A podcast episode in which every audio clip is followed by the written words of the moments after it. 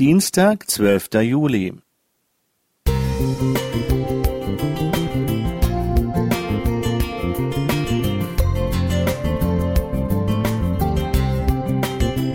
Ein kleiner Lichtblick für den Tag.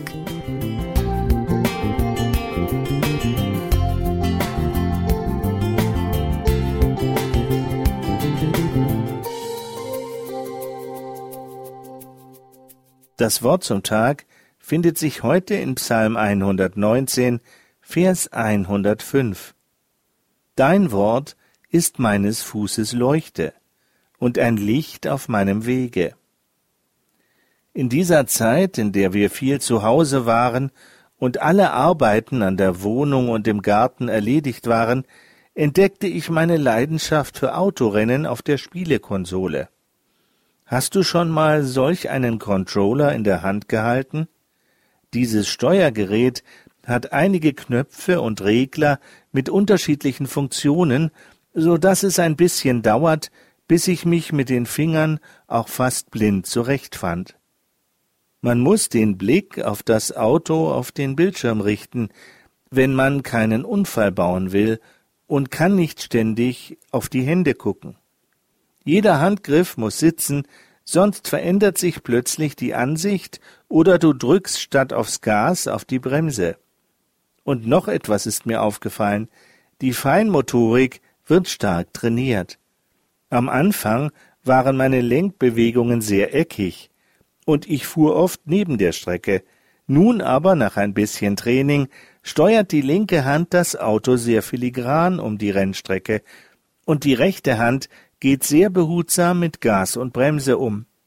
Die Rundenzeiten werden schneller und die Trophäensammlung wächst. Beim Bibellesen ist es genauso. Nimmst du dir Zeit für Gottes Wort, wirst du im Umgang damit sicherer. Du erinnerst dich an das, was du gelesen hast, und kannst Fragen besser beantworten. Fragen, die dir von anderen gestellt werden oder die dir selbst in den Sinn kommen.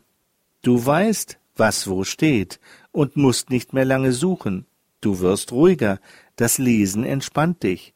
Egal, was du in der Bibel liest, du wirst immer wieder Neues entdecken und auch an Bekanntes erinnert. Du entdeckst Schätze und bekommst Spaß daran. Du erkennst auf einmal Gottes Stimme in deinem Alltag wieder, und du spürst, du bist nicht allein. Du bekommst Antworten, du bekommst Wegführung, du bekommst Feingefühl für Gottes Wort. Beim Autorennspiel muss ich entscheiden, welches Auto ich auf welcher Strecke einsetze. Und mit jemandem zusammenzuspielen macht auch viel mehr Spaß. Auch hier gibt es wieder Parallelen zum Bibellesen. Mal brauchen wir festere Kost, mal einfachere, mal Prophetie, mal Evangelium. Und lade dir Freunde ein und lest gemeinsam.